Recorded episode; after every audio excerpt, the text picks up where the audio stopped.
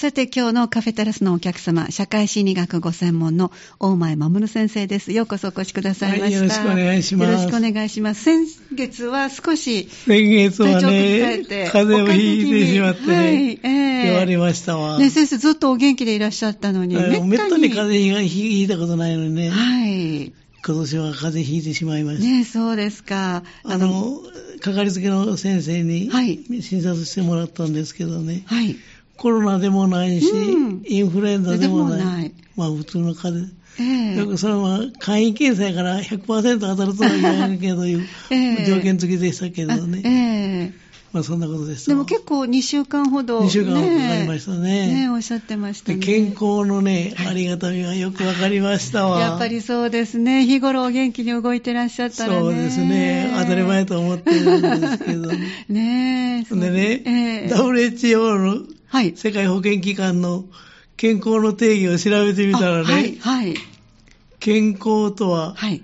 病気でないなど、ええ。病気でないとかやね、病気でないとか、弱っていないということではなくて、あ、なくて、はい。肉体的に、はい。精神的に、はい。そして社会的にもあ、すべて満たされた状態であること。ああ、そうだから、なんですね。まあ我々健康言うたら、その肉体的だけ言いますけど、そうですね。精神的にも社会的に社も会的が入るんですね。入るんですね。だから、あの肉肉体はどうもなかっても嫌な思いがあるとか、人間関係がうまくいかないとか、はい。それから孤独だとかいうのも、結局は健康とは入らないいうことです。そう考えますと、ええ本当に健康な人って案外少ないような気も。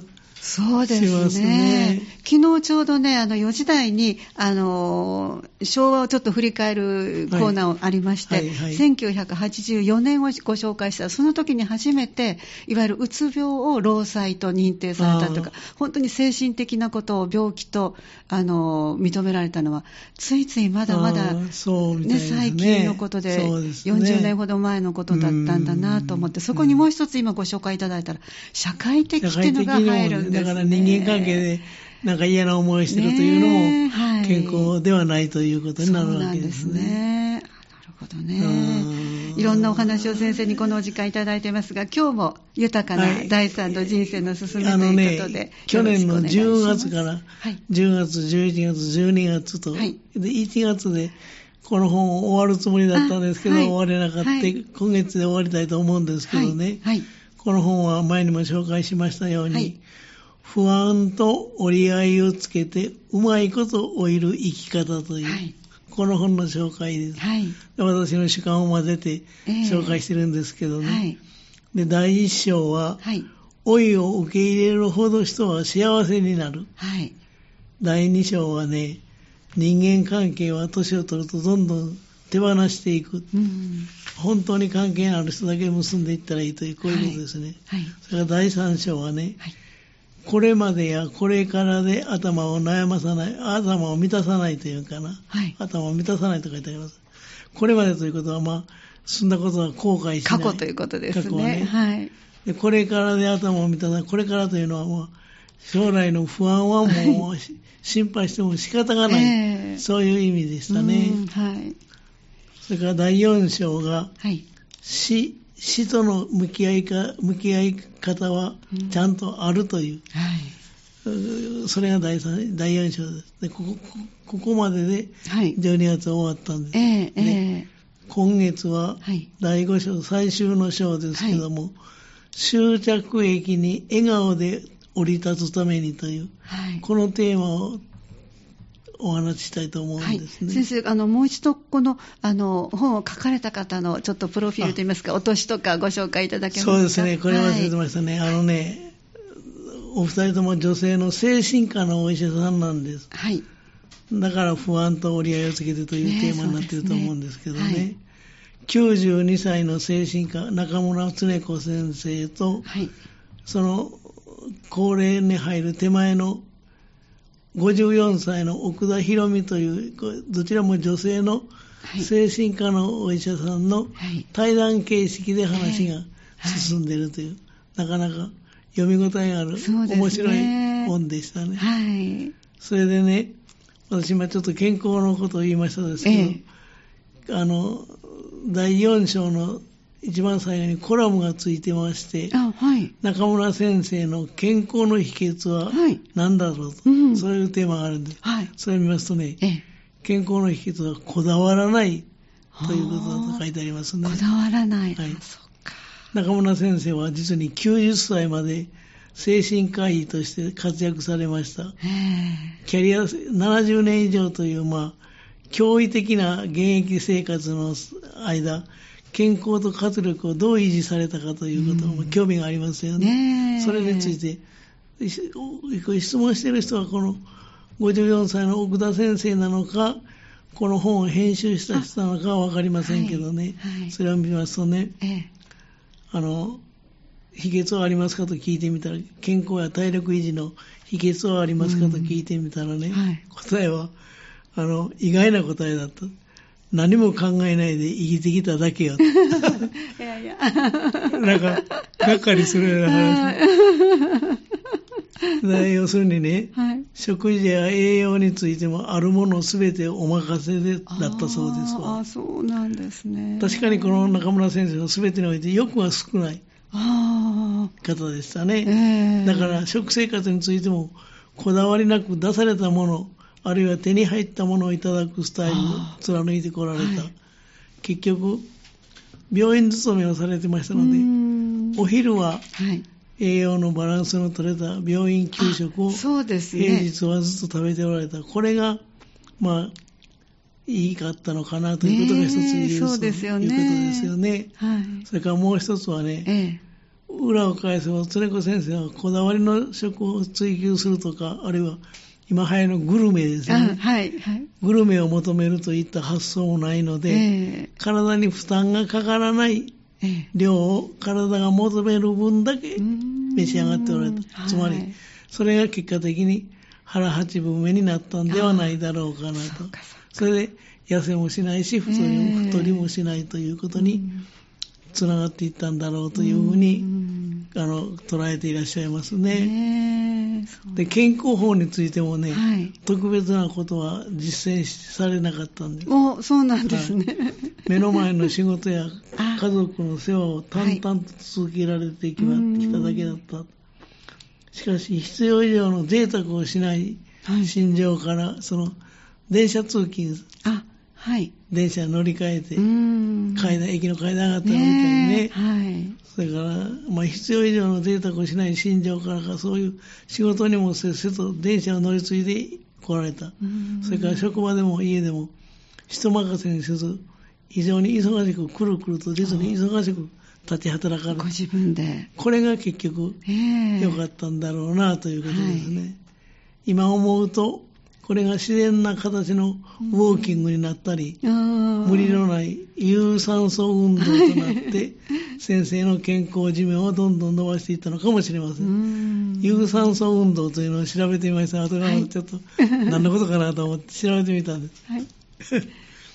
で、第三章でもふ触れましたけどもね、家に帰ったら仕事のことは考えずに、さっさと布団に入ってしっかり眠る。うん、これが日課だいいいですね。結局ね、健康はい。法というのは3つあって、1つは食事のバランスと、はい。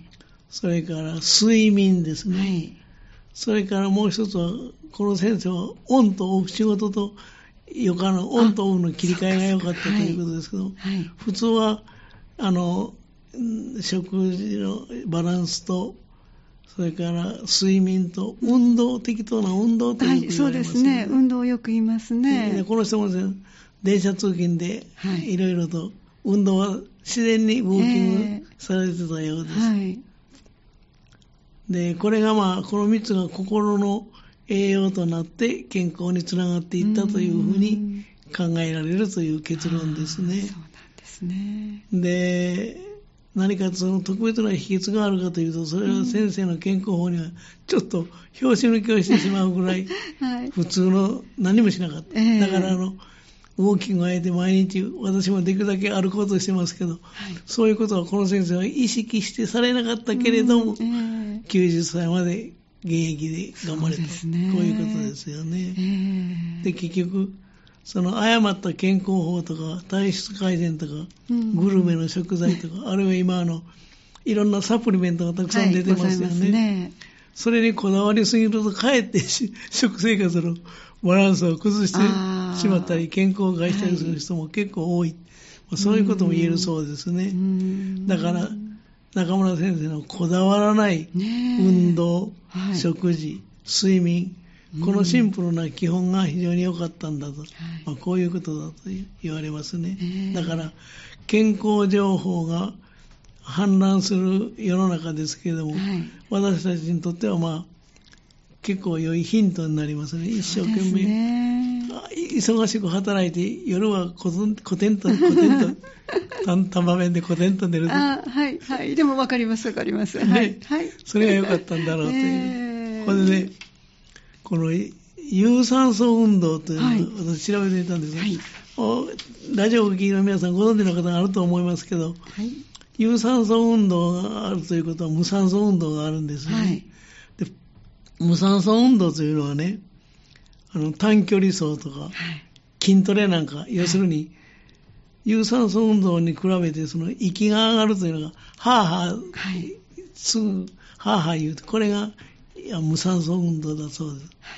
で有酸素運動というのはね、筋肉を収縮させる際のエネルギーが、その酸素を使う運動のことを言うんです。だから、ジョギングとかうん、水泳とか、はいあるいはエアロビクスとか、いサイクリングといったように、ええある程度のその時間をかけてするはい。柔らかい運動というのかえな、えええ。それが有酸素運動だそうですね。はい。で適度な負荷をかけて行う運動のことを、うん。それを有酸素運動と言うんです。はい。有酸素運動の効果としてはね、ええ。脂肪を燃やせる、燃焼させるんです。はい。それからね、心肺機能の向上、要するにスタミナがつく。いいですね。それからはい3つ目はね、基礎代謝を上げる。はい。この基礎代謝でも何のことか私ちょっと調べて 次々出てきますね。それからね、血圧を安定させると。あはい。それがあの有酸素運動のええ。効果だそうです。うーん。でね、基礎代謝とは何かと言いますとね、で私は心理学と何の関係もない、健康のための話ですねそうですね。そこにつながりますね。あの、要要するに、生きているだけで、あの、無意識のうちに消費されるエネルギー、最低限のエネルギー、例えば寝てる時でも、はい。呼吸してる時でも、最低限のエネルギー使いはいますよね。そうですね。これが基礎代謝言うんですね、はい。で基礎代謝が高いとどうなるかと言いますとね、あの、多くのカロリーが消費、基礎代謝が高い人はですよ、はい。多くのカロリーが消費されて、結果として太りにくく、そういう体のバランスが取れるんですって。はいで、また基礎代謝が高いと、体温を高く保てることができるんです。でそうしますと、血流が良くななって、肩のこりとかね、痛みとかそういうものがなくなるようですわ。で、効果的なダイエットを進めるためには基礎代謝を高めることが非常に重要になってくる。そういうことだそう。でね、基礎代謝が高い人の特徴とはどんなことかと、そこを調べてみましたらね、はい基礎代謝が高い人の特徴はね、ええ肌のトラブルを防いで美肌になりやすい。女性にはありがたい話です。そうですね。いや、先生もツヤツヤしてらっしゃいますので。いやいや、そうですか、ありがたいです。はい。私はね、ええそれから三つ目は、二つ目はね、汗をかきやすく、あカロリーを消化し消費しやすい。カロリーを消費するということは、太らないことにつながりますよね。先生も全然体型変わってらっしゃいませんもんね。ありがたいですね。ええで、筋肉量が多いと、はい。体温が高いことで太りにくくなるんであす。私、体温は低いんですよ。そうなんですか。あの、はい。いつもね、ええ36度2分とかね。どっちかというと低めですわ。時によっては36度0とか、はい。35.9なんていう時もあるはい。だから結局、あの基礎代謝が高い人うはん血行が良いんですね。え肩のこりとか痛みが少なくなる。私はだから血行は良くないんだよなと自分では思う。あの体温が低いことはねそれから自律神経が整うために、はい心身の不調を防ぐ。ええ。だからやっぱり、ウォーキングとはいいこと、そうですね。あの、なんていうの、有酸素運動、はい。はあはあ言わない程度の運動がいいということに。なるようですね。はい。まあちょっと心理学とあんまりが豊かな生活に多少は関係あるとはい、大いにあると思いますね。はい。で、後半は第5章の話にあ入らせていただきましょうか。はい、わかりました。じゃあ、ちょっとここではい一曲お聴きいただきましょう。はえ今日は豊かな第三の人生のすすめということで、社会心理学ご専門の大前守先生にお話をいただいております。後半もよろしくお願いします。よろしくお願いよろしくお願いします。あの、うまいことを終える生き方の話なんですけれども、はい第5章は終着駅に笑顔で降り立つためにという、えーはいそういう題ですねえ。で、6つのことが取り上げられていますわ。はい。で一つはね、高齢者はいずれ向き合う時が来る延命治療。あはい。その実態をしっかり知っておくことが大事ということでそうですすね。ね。でね、中村先生も奥田先生もはい。二人とも延命治療はいらないという、はい。言っていらっしゃいます。はい。それから医者とか看護師ではい。高齢者になってから延命治療を受けたいという人に出会ったことはないうん。というはい。ことですねそうですね。ね。だからね、やっぱり我々はもう死が近づいてくると、その延命治療をどうするかということを考えなければいけませんええよね。ええ例えばね、はい。人工呼吸器といっても、はい一般の人は、私もそう思ってましたんですけど、はい。呼吸を助けてくれる機械という、そのぐらいの程度の認識しかないんです。はい。そんな簡単なもの、単純なものではないとはいいうことを言ってらっしゃいますね。うんそれは詳しく本に書いてありましたけどね。はい。で、高齢者はいずれ向き合わなければならない問題なんですよね、はいこれはね、そうです延命治療。ね。でね、あのー以前もこの番組でお話というのが取り上げたことがあると思うんですけど、尊厳死とか安楽死の問題にはい。関わってくるとも言えるんですよね。ですね。で尊厳死とか安楽死という問題前、一遍ここでも取り上げましたけど、そうですね。お話いただきましたねね。また繰り返しになると思いますけど、それから二つ目はね、ろうそくの火が消えるようにはい最後を迎えるために、うんそのリビングウィルとはいいうことを早めに用意しておく。はい。リビングウィルってなんか横文字なんです。はい。ろうそくの火が消えるように最後を迎えるためには、リビングウィルを早めに用意しておく。リビングウィルって何のことかということですけど、はいこれはね、はい。あー人生の最終段階における医療あるいは看護についてのはい。生前の意思表明のこと、ねだからあの元気な間に希望をちゃんと伝えて誰かに家族に伝えるとかあれば文章にしておく必要があるんですね、うん。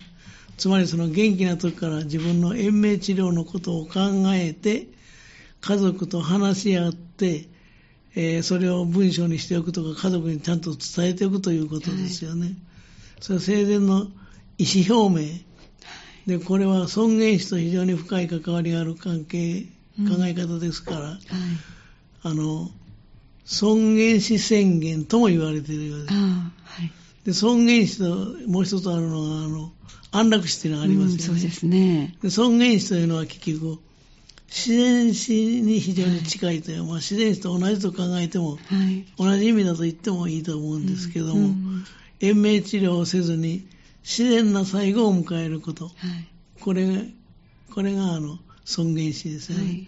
で安楽死というのは、まあ、前にもお話ししました。ご存知のように激しいその苦痛がええ。あの続いてそれにあえいでいる患者に対して殺害するうん。ですね。で苦痛から解放すること。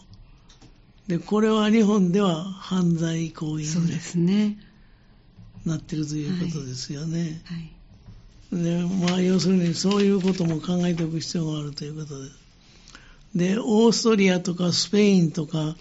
オランダとかスウェーデンといった国ではね、ええ余計なことをすればするほど終末期の苦しみや、苦しみを助長するという、はい。まあそういう考えに立って、うん高齢者のもう方はもう自然死が小、はい小推奨っていうかな、ええはい。推奨されているようですね。ええ中村先生も、その、長年の経験上からええ、うん年老いたに人間の最後は、うん自然死に任せておくのが一番楽やと。はいまあ、そういうふうに言ってごらっしゃる。本人が楽なんですよね。楽ですねそうですね。うん奥田先生はね、ホスピスあ最終段階のホスピスの経験から、ええ。食べられないな、食べられなくなったその最後のがん患者には、はい。点滴とか人工的にその水分、うん。栄養を入れる入れすぎると、はい。逆に苦しみが増すので。点滴はもう痛み止めなどの最小限にして、患者のその病弱に合わせて、うん。自然に息を引き取られるのを見守るのがいい。うんうんそうするとそれがろうそくの火が消えるようにね命がなくなっていく。あの、あるいは枯れ木が折れるとうんいそう表現をする人もあります。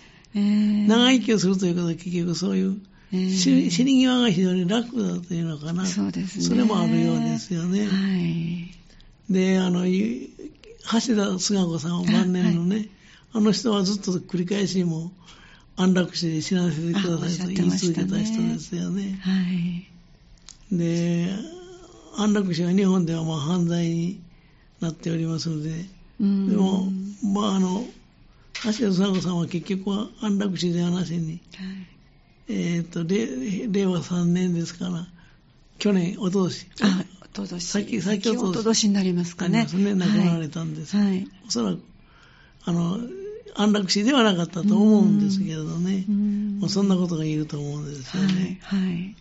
でね、奥田先生によりますとね、ええ。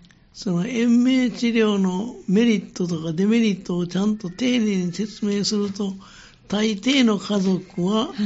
もう楽に人間らしく最後を迎えさせてやってくださいとうん言われるそうですわ。うんで高齢者にとってはもう参考になる話ですよね。そうですね。もう私自身も近づいてきたら、気になります。だから、うんそのリビングウィルというのかな、うんこれは宣言しておく、そうですね。はっきりしておく必要がありますよね。ご家族でしっかりとね、話し合うというのは大切ですよね。そうですね。それは大事ですよね。ねでね、三つ目はねえ、はい。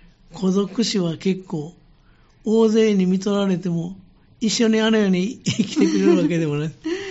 孤独死は不幸やいう人が一般的には言われますけど、はい。別に孤独死はそんなに不幸ではない。はい。結局大勢に見取られても誰も一緒にいてくれるわけでも ないからね。はい。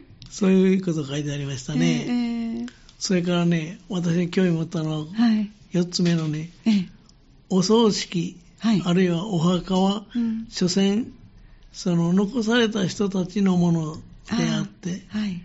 死んだ後のことにはこだわらないはい。という考え、二人ともそういう考え。これもなかなかはい。参考になる話で、今あの墓じまいとか、ね、はい。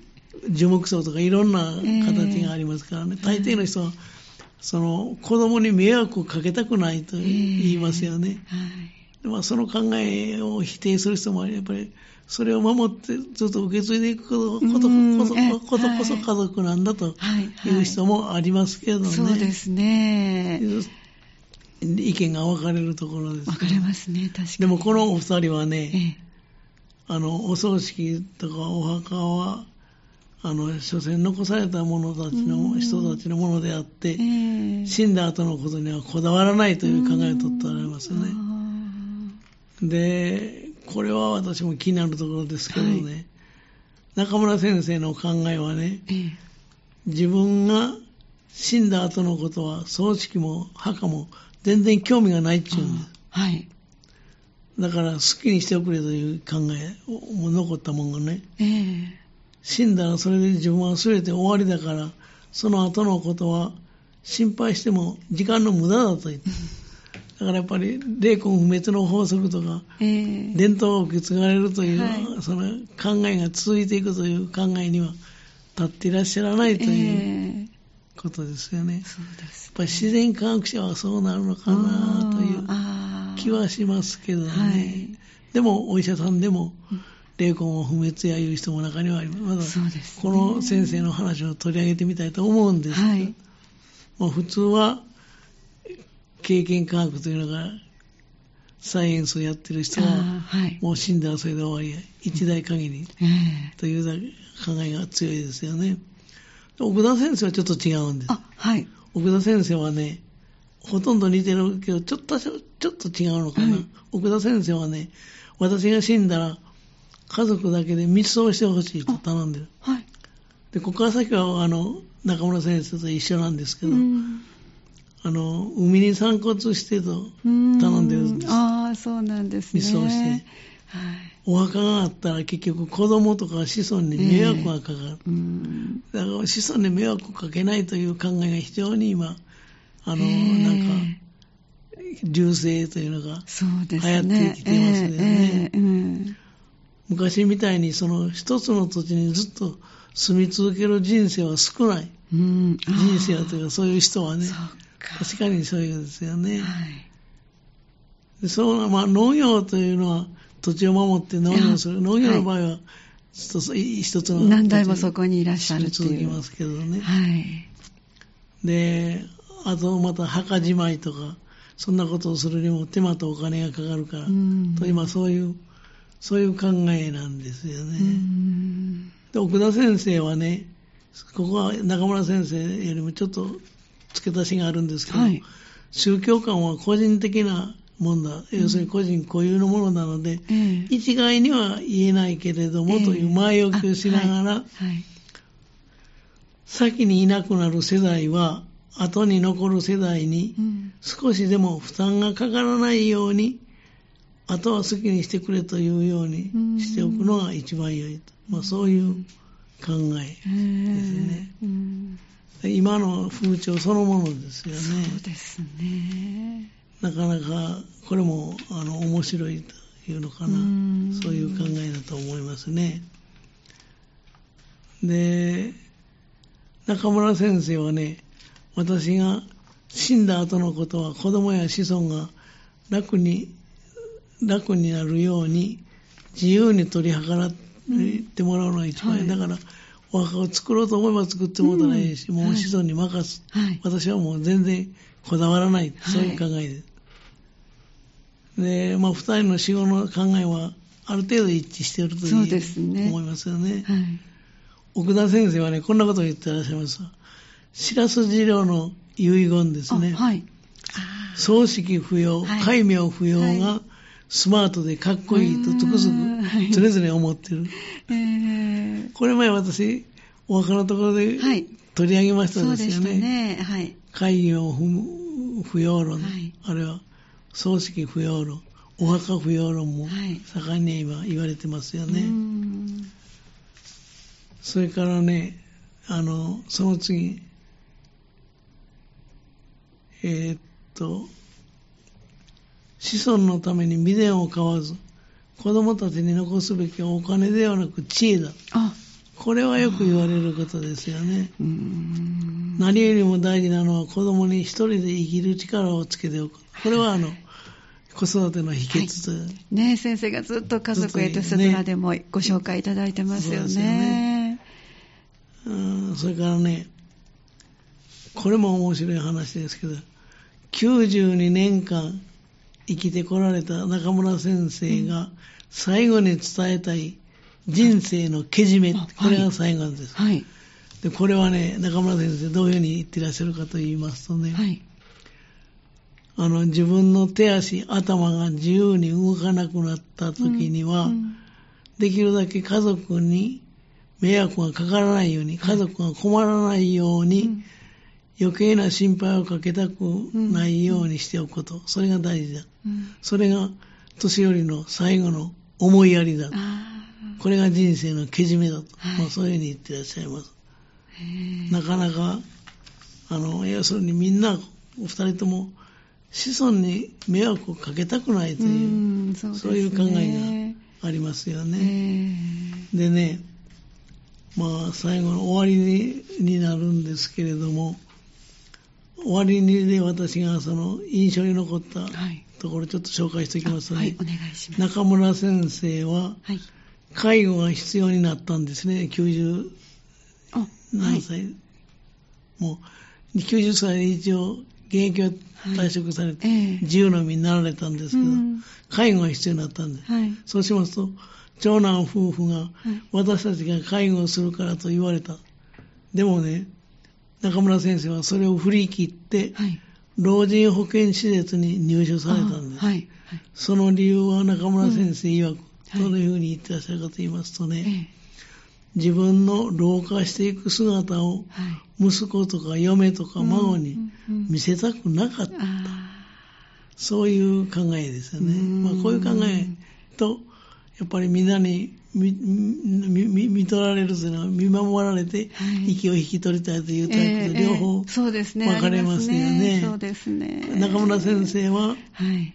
まあ、自分の老化していく姿を息子とか嫁とかはい孫に見せたくなかった。はい。で彼らを困らせたくなかった。うん、それがきっと大きいと思いますね。大きいと思いますねで、私のそれが最後の希望だと。あプライドかなと、あ。そういうのを言っていらっしゃいました。なるほどね。つまらない意地っぱりですと、うんもうそういうふうに言って文章を。他のことは全然こだわられないけど、そこだけは譲れないと。ねうんこれは自分がはい。